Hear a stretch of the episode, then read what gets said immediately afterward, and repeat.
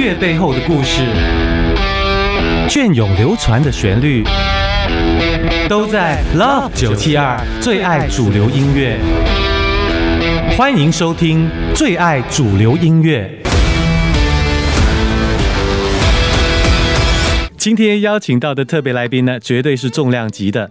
说的从来不是他的体重，而是他从开始写歌以来，创作了超过一千首的歌曲，参与制作了超过一百张的专辑。而他的创作歌曲呢，一直都是歌手们最想要演唱到的作品。在他的音乐生涯里，不但打造了无数的金曲之外，更创造了一位历久不衰的玉女歌手。一直到现在，只要提到这位女歌手的时候，你都会想起。他们之间的那首对唱情歌，这位才子型的创作歌手，除了用音乐造就别人的同时，他独特的音乐魅力也让他自己的歌唱生涯交出了漂亮的成绩单。好，让我们来欢迎今天最爱主流音乐的大来宾林龙璇，璇哥，欢迎你。Hello，阿祖你好，各位朋友大家好，好久不见。哇，我们真的好久不见呢，璇哥，有没有有没有至少十几年呢？我觉得应该有诶，应该有。有吼，对啊，哎，可是虽然很久很久没有见到你哦，却一点都没有陌生的感觉，反而是听到你的声音，看到你的影像呢，我的脑海里面马上浮现的。啊，是我们很小很小的时候啊，很亲切，因为那个时候啊，龙璇是我跟阿哲跟这个同一个唱片公司的大师兄，你还记得这段往事吗？记得记得记得，我那我那时候是我本来是一哥嘛。后来你跟阿哲进来之后，我的一哥地位就不保了。没有多久之后呢，我们其实呃好像各自在发展，也没有多很多的机会去好好的聊哦，就偶尔在一些演唱会的后台啦，比较有机会见到。我想一一开始还是先闲聊一下，了解一下。哎，玄哥，你有多久没有来新加坡了？还记得最后一次是什么时候吗？我最后一次应该是二零一八。年还是一九年的七月份哦，也就是在那在那个疫情之前啊，在疫情之前啊，二零一九年之后我就再也没有出国了，直到上上礼拜。虽然没有很久，这样算一算好像三四年的时间。有没有什么新加坡给你印象最深刻的地方是想念的？新加坡第一个当然是天气啊，非常的棒的阳光啊哈。第二个当然就是人给我的感觉，因为其实我在。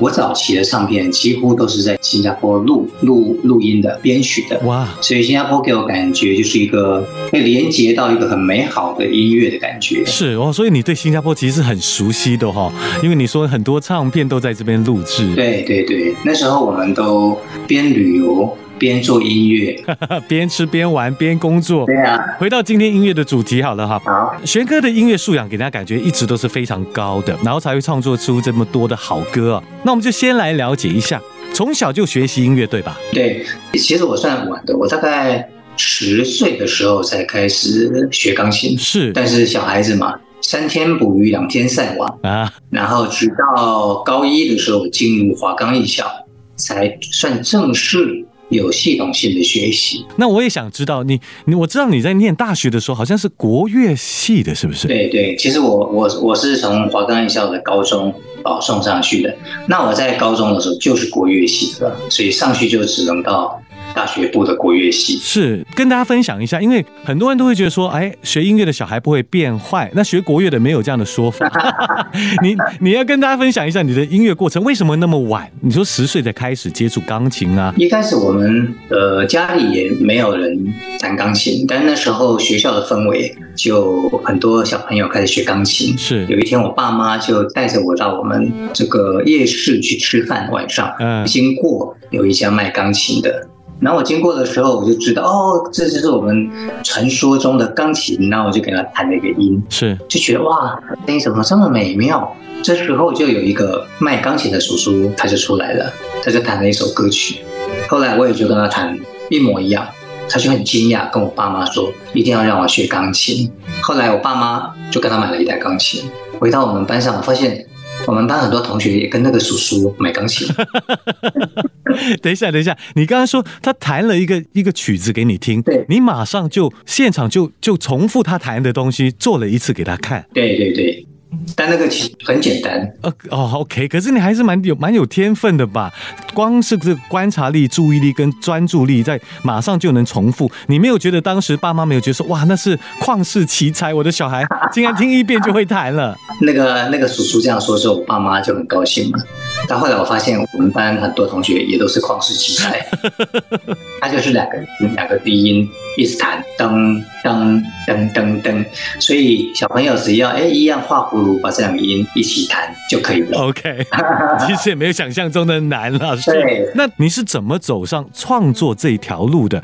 第一首作品还记得什么时候完成的吗？啊，我第一首作品是国乐，所以我高一的时候啊，我后来不是进入华冈艺校。学国乐嘛，然后我的老师叫苏文庆老师，他本身也会创作，所以他就在国父纪念馆发表他的创作，他就邀请我们学生去听。哇，我听了之后大为感动，哇，国乐这么好听，我就跟老师说：“老师，你可以教我作曲吗？”老师就教我作曲，所以从那时候开始我就先做了。一开始都是国乐团。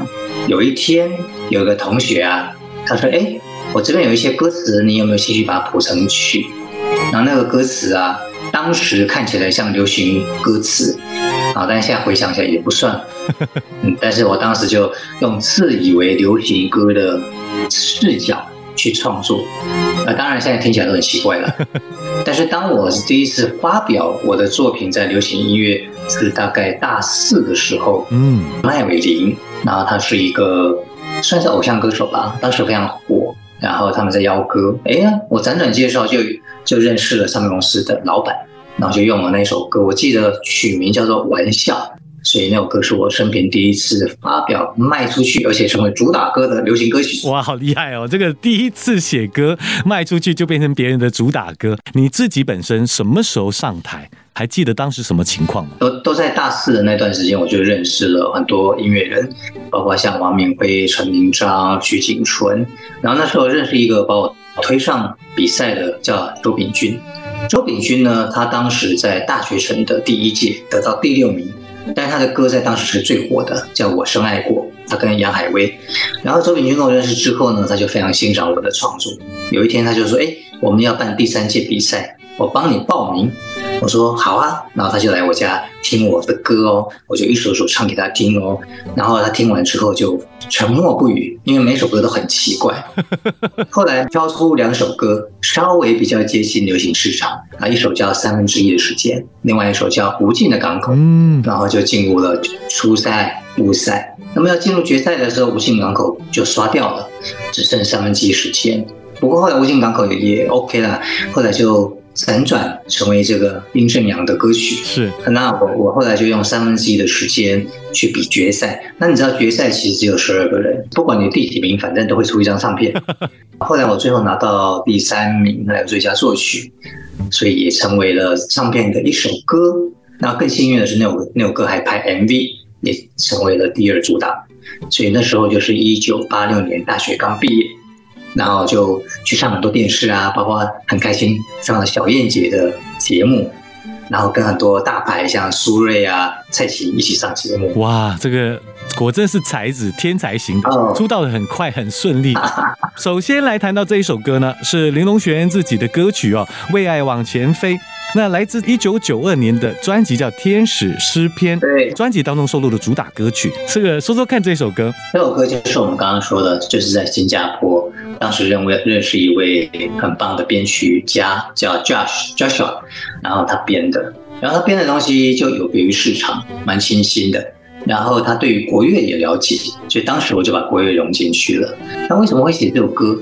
因为你知道，我不是从一九八七年跟丁小文发发了一张不太卖座的专辑，辗转来到巨石，成为你们的大师兄。但是其实出了两张唱片，都卖的蛮差的。所以那时候我就本来想要退出音乐圈了，我就在想。我到底要不要做音乐？后来呢，我就因为这样的构想，我就写了一首歌，叫《为爱往前飞》。其实这个爱就是音乐。那直到一九九二年的时候，有机会在出版唱片的时候，哎，我就想到这首歌还蛮有能量的，就拿出来给当时的福茂唱片，他们听了就觉得很喜欢，所以就把这首歌，呃，再次的拿出来重新制作。嗯，那制作之后，没想到就成为了主打歌。音乐背后的故事。隽永流传的旋律，最爱主流音乐。继续回到最爱主流音乐，今天为您邀请到是玲珑璇璇哥。要跟我们分享的这一首啊，叫《难以抗拒你容颜》。嗯，这歌有多伟大，你知道吗？这首歌呢，还是很多阿哲迷心中最爱的哲式情歌之一。那奠定阿哲之后的一些音乐的路途。那歌曲的传唱度之高呢，以至于当时在香港哦，还陆续出现了黎明、彭羚各自演绎不同广东歌词的版本。嗯，玄哥，你有没有听过？啊，我听过黎明的。你觉得国语版本有什么不一样的地方吗？我觉得他好像把它写的比较。苦一点，国语版本比较青春。OK，你去想阿哲那时候刚当兵回来，嗯，还是个青少年的感觉，他声音也是很青春的，很青少年。是，那黎明就是他们的歌词啊，呃，好像写的比较苦情一点点。所以有不一样的味道。嗯，回想一下这首歌，刚刚你提到阿哲很很幼 key 啊，那时候很年轻。对，这首歌是什么样的情况底下创作出来的呢？其实我我跟阿哲很熟，他前面几张我都帮他写很多，但是我已经太久没看到他了。但我觉得没见到也是好事，因为我还是抱有着对他非常客观的一种。声线呐，或者人的气质的质感，所以那样子的一个想法，我就把它幻想，它就是一个纯情，然后青春感比较重，把它想成说像小幸运啊，那些年我们追的女孩那样子的一个青春感重的角色。是我想要请龙雪老师作为一个这个啊，常常也是当这个选秀节目的老师导师，你来评价张信哲的歌声的话，你会怎么来形容？你会怎么来看待？啊，如果他今天是选手嘛？我会跟他说：“你的声音非常的干净，非常的纯洁，呃，声音的掌握度、换声区非常好，真假音没有什么缺陷，而且真假音的那个音色变化不大，会造成大家对他觉得哦，他音域非常非常的广。然后再来，我觉得他因为可能个人的个性吧，我觉得相由心生嘛，他应该是一个很善良单纯的人，所以他在诠释这一类的这个纯情歌啊，其实是非常符合他的。”音乐背后的故事，隽永流传的旋律，最爱主流音乐。欢迎您继续锁定在最爱主流音乐，我是阿祖蔡荣祖。今天在我的这个节目当中呢，岳阳连线到是来自台湾的知名创作人、音乐人，欢迎林荣璇。嗨，阿祖你好，大家好。再来要谈到这一首歌曲呢，一九九二年周慧敏的第一张国语专辑，这是留言的同名主打歌曲哦。这首歌呢，我坦白说，几乎是每个人，只要你喜欢华语流行音乐，你都会哼上两句的。我想问到的是哈。制作周慧敏的专辑，因为是她的第一张嘛，哦，要让她在华语乐坛当中占有一席之地，你当时会觉得有压力吗？呃，没有，因为我刚当时不不知道她是谁，然后然后只知道她长得很漂亮，好像曾经看过她演的电影。嗯，因为因为那个歌呃制作是杨明煌老师，然后我是创作者。嗯，那杨老师有一天就跟我说，希望。我可不可以跟他合唱一首歌曲？但我没有放心上了，因为那时候我还蛮红的嘛，所以就就很忙，很忙。然后我就一直没有没有去进展，直到有一天他就问我进度啊，我说啊，那好啊，我来写写看好了，那是要独唱还是要合唱？我就问他，嗯，他说如果你写得出来合唱就合唱，写不出来给他独唱也可以。我说好。然后我又要去新加坡，就是为了要去录《为爱往前飞》的那个当天呐，那个车子还没来接的前是十五分钟，我就坐在那个钢琴，然后我就想，好吧。如果写得出来就写给他，写不出来就放弃。但是就在那个车子来的数秒、数分钟当中，就把这歌写完了。哇！啊，写完之后，你知道那时候九二年嘛，九一九二年那个时候基本上啊也没有手机。嗯，我们那时候是怎么样把这个东西给他听的？你知道吗？也来不及请快递啊，录什么卡带啊、demo 都没有，我就直接写了一张纸，把谱写好。就传真到福茂唱片去，那我就出国了。那出国我没有手机嘛，所以也不可能跟台湾联络，所以我也不晓得到底他收到了这张谱没有。然后直到我大概过了十天吧，从新加坡回来台湾的时候，然后福茂唱片他就特地派了一部车，一个宣传去接我。哇！然后在路上就跟我跟我说，这个歌已经录好了，哇，编好了。周慧敏也唱好了。我说哇，听听看吧。就那个钢琴那个前奏一出来，哇塞，好好听哦！那个前奏啊，嗯，编曲吧是涂影老师。我说哇，这个歌怎么这么好听？然后他把这个歌编得非常的好。是，对我本来还觉得那个歌。第一个他可能没收到，第二个他收到不见得会采用。等一下，我我我要我要问一下，你说十五分钟写出的歌曲啊，而且真的没有想到，没想那么多，对，然后对他的印象也不是很深，只知道说啊，他也有在电影上出现过，对，然后是来自香港的女歌手这样子，那结果没想到他已经唱好了这个版本了。那你你自己心里面想说，哇，这歌，因为凭着音乐人的敏锐度，你是不是当时就想说，哎，这歌会中，这歌应该会红？当时是有这样的想法吗？啊，我在我在家里写完之后是没有这个想法的，但是当我听到那个编曲还有周慧敏的那个 demo 唱完之后，我就觉得这个歌会中。嗯，OK。所以其实一首歌的各个环节都很重要。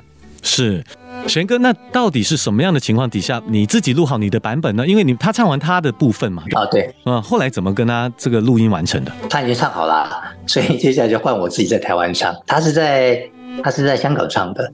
所以我在台湾唱的，然后我在台湾我就唱了自己的版本，然后就把它唱进去。唱进去之后呢，老板就觉得，嗯，林荣璇唱了之后，觉得周慧敏好像没有融入，所以他们又去那个香港又再录一下周慧敏。嗯，好像这样来来回回两三次吧，如果没记错的话。是，那还记得什么时候第一次见到他吗？因为。刚刚听到这些到现在哈，你跟他这个歌已经是要准备在市场当中大放光芒了。对，可是你们两个之间是从头到尾都还没有正式见面。对对，甚至连电话都没讲上。没有没有，那时候没有手机，没办法讲电话。对，我们第一次见面就是拍他的宣传照，所以就是那时候见面的。那我第一次见到他的时候，他正好在化妆。嗯，我一一一过去的时候，从镜子看到他。就发现怎么有这么美的人呢？是这个女生，我美女我见很多了嘛，啊，我太太蛮美的，然后就发现，哎呦，我们以前会说，也有点像日本偶像那种感觉。是有说上话吗？都已经把一首歌唱完了，可是这个第一次见面竟然是在一个化妆的地方。对对对，那个周慧敏啊，是一个非常亲切的人。嗯，应该是我比较害羞啦，我是有一点点那个社恐的个性，但是他就很亲切，他很温暖，所以他就会一直跟我讲话。跟我讨论这首歌，跟我讲他过去在香港怎么出道的，然后讲啊讲啊，他就讲到说，龙雪你属什么星座的？嗯哼，啊，我说我属龙，然后他说那算命啊，说他的真命天子是龙，要属龙。我那时候吓一跳，你在暗示我吗？后来后来比较熟，我就说，哎，那你有没有男朋友？他说有，她男朋友叫倪倪震。呃，是倪匡的儿子。对，他说啊，我男朋友就是属龙的，原来是在说她男朋友啦，我们误会了。音乐背后的故事，隽永流传的旋律，最爱主流音乐。欢迎继续回到最爱主流音乐的节目。今天为您邀请到是来自台湾的音乐人、歌手、制作人，他是林龙璇，璇哥。嗨，阿祖你好，大家好。嗯，再来要谈到这一首歌曲哦，是来自那英，一九九五年，也是透过福茂唱片发行的专辑哦，也是他个人的第二张华语专辑。那制作人是你没错吧？对不对？啊，没错，这张就是我，算是第一张帮人家整张制作的作品。第一张就制作娜姐啊，我老实说，我们都知道她个性好。豪迈，有话直说，从来不拐弯抹角的啊。跟他合作有被他凶过吗？啊，没有哎，没有哎，他超级友善的哎，没他他是很直接，他不会凶，然后他很客气啊。但一开始第一次他就见我，他看到我就叫我林老师，然后第二天就叫我那个。那个小林，第三天就说：“哎，老林，我就突然间一天比一天老这样子，就很亲切了。”好，我们在听这首歌之前，我还是要请你来评价一下。当林老师再次上身哦，这个当然我知道他唱功很好，很难很难评。可是你你会怎么去去看待他作为一个歌手的他？呃，我觉得他在演唱的时候的那个。专注的那个部分是超乎常人。他为什么要那么专注？我觉得他不是一种自动化在唱歌，就是说他他在他在把自己声音发出来的时候，这个整个身体的构造机能都是一个最好的状态，他能够掌握住。所以这是一般人很难做到的。然后第二个他比较特别的地方，他。因为声音好的人很多，可是能够表达出个人非常有特色的这种句子跟唱法的人很少，所以我觉得他是第二个占了一个很大的优势。嗯，谢谢林老师的点评。音乐背后的故事，隽永流传的旋律，最爱主流音乐。最爱主流音乐，为您访问到的是来自台湾的知名音乐人，他是林隆璇，璇哥。哎，阿祖你好，大家好。接下来呢，要聊到这首歌曲哦，收录在张学友一九九六年第九张国语专辑《忘记你我做不到》当中的主打歌曲之一。这首歌叫《慢慢》啊，它带一点点这个灵魂乐味道的歌曲。当初是什么样的情境底下创作出来的？啊，他的制作人是我好朋友呃，林明阳。然后他就说：“哎，他收学友的歌。”我就说：“哦，好啊，因为当时可以帮学友写歌是一个音乐人的梦想，所以那时候我们就开始写了嘛。不过他们的做法跟一般的收歌做法不太一样，在当时哈，其实只要跟我们要歌，大部分都会用，比较没有所谓的大要一堆歌来挑的那种经验。好，他也创下了这个后来收割的一种模式。”哦，是从那个时候开始的，就是过去以前在在这个之前都是有人找我写歌，我给他通常都会用。可是从学友的部分却是发现大家要来比的，是不是？对对对对对对对对。那那我就问那个明阳老师说，那有多少歌？他说哦，大概两三百首。我说哇，那不是很拼？他说对啊。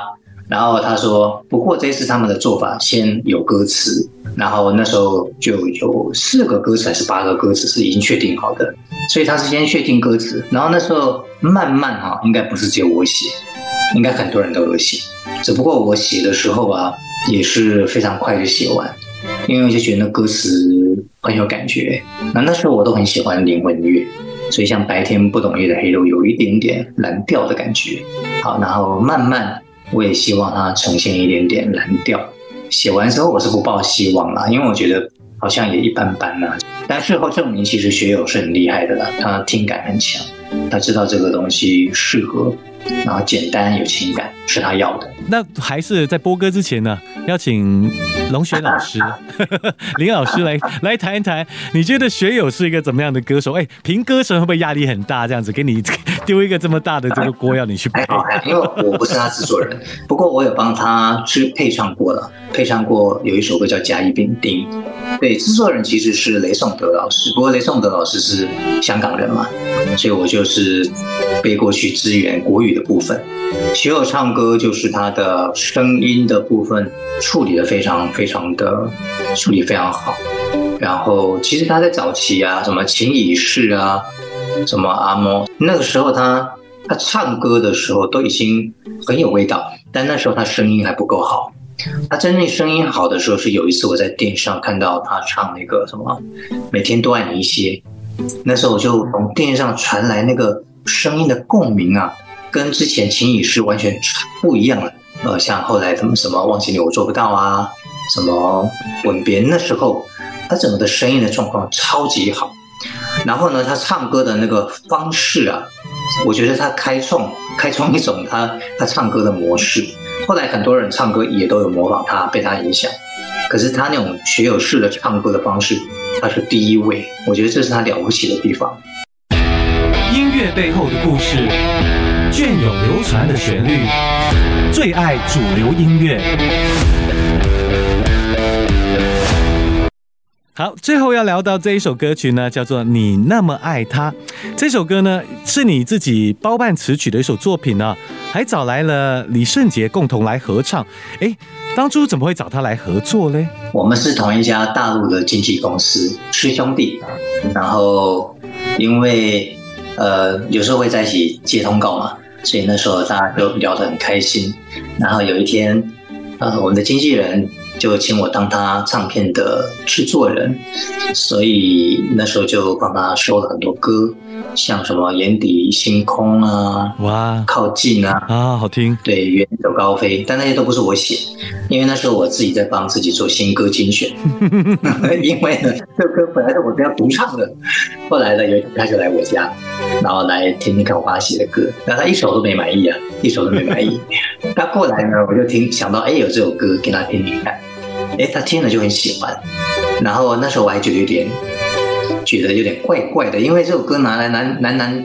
合唱会不会很奇怪啊？是哦，你本来写这首歌不是要给两个男生唱，你只是让他听听看，你帮他说你可以挑的歌有哪一些这样子，或者有这首歌这样子。对对对对对对对。但是这这歌我其实是很勉强给他的，因为这首歌是我自己想要留着用的。但是因为他都跳不到别的歌嘛，所以这首歌就勉强给他听啊。那那这首歌背后有什么特别故事吗？你本来是写给自己的，自己要放在自己的专辑里面用的嘛？哦，对我一直非常的疑惑，因为制作人是陈俊廷老师。陈俊廷老师呢，我一直跟他说，你觉得歌合适吗？要不要再写一首？这首歌合适吗？两个人唱这首歌会怪怪的。他还说不会啊，不会啊，换词就好了。啊但李圣杰他不要。我们就一直说服他，他说不要，我就是要原来的，就很任性。后来就勉强用了这个歌的歌词。对，当然感谢圣杰这个坚持啦，因为他的耳朵还是非常厉害的，他知道什么东西是对的。是的，我觉得音乐上面没有对与错，只有歌手在唱这个歌的时候，他自己的感受怎么样，因为他先说服自己嘛，他先要信任这首歌。那那你觉得？你觉得李圣杰？私底下是个什么样的人？你说你跟他很合得来，因为是同一个经纪公司嘛，哦，聊得也很开心。你你你你眼中的他是个什么样的人？眼中的他，他是一个非常纯真的人，然后非常直接的人。嗯，以前以前他跟我还蛮不熟的时候，他就会在我面前骂经纪人。我就想，哇塞，你不怕我跟经纪人说吗？然后他就他就觉得说这也没什么，反正骂经纪人是做艺人都会做的事情。那我觉得他是一个很纯真、很直接。很有音乐性的人，我非常欣赏他对于音乐的态度。那一直到现在都是哦，因为他每次看到之后说：“哇，同学，我跟你说哪首歌好好听哦。”他就放给我听，一点都没变。他对音乐的态度啊，真的是我们要学习的。哇，这个故事很可爱，也分享的让我们更知道，每一个歌手都带着一点点的童真呐。音乐背后的故事，隽永流传的旋律，最爱主流音乐。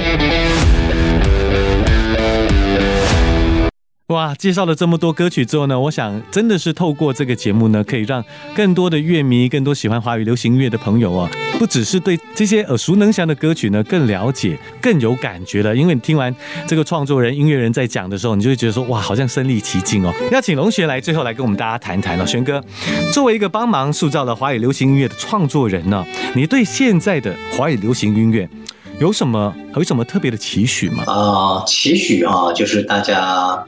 大家现在比较辛苦，现在歌手不像过去啊，现在歌手大部分收入都不高，所以但还在愿意做音乐的人真的很值得敬佩。所以我对于这样子的音乐人做音乐的人，不断的投资自己的时间、青春跟金钱，感觉到非常的敬佩。但是话说回来，既然要投资青春跟金钱，就要做对事情。所以第一个就是做你擅长的，比方说你适合做嘻哈，就好好的做这一块；你适合适合做摇滚，就好好做这一块，然后把它做到顶，然后一门深入，然后你就会有你的族群，你的族群就就会黏着你。你这个族群假设啊，假设如果只有一万人，你就好好的跟这个一万人谈恋爱，然后这一万人慢慢的它会扩散出去的。就是同温层，这个同频共振就会吸收。你这一辈子如果有二十万人一辈子都支持你，也够了。再次谢谢，谢谢玄哥跟我们分享了这么多，最重要是做自己喜欢的东西。嗯，再次的谢谢牛永璇，我们都要记得为爱往前飞。谢谢啊，我们有机会再见。谢谢，谢谢，拜拜。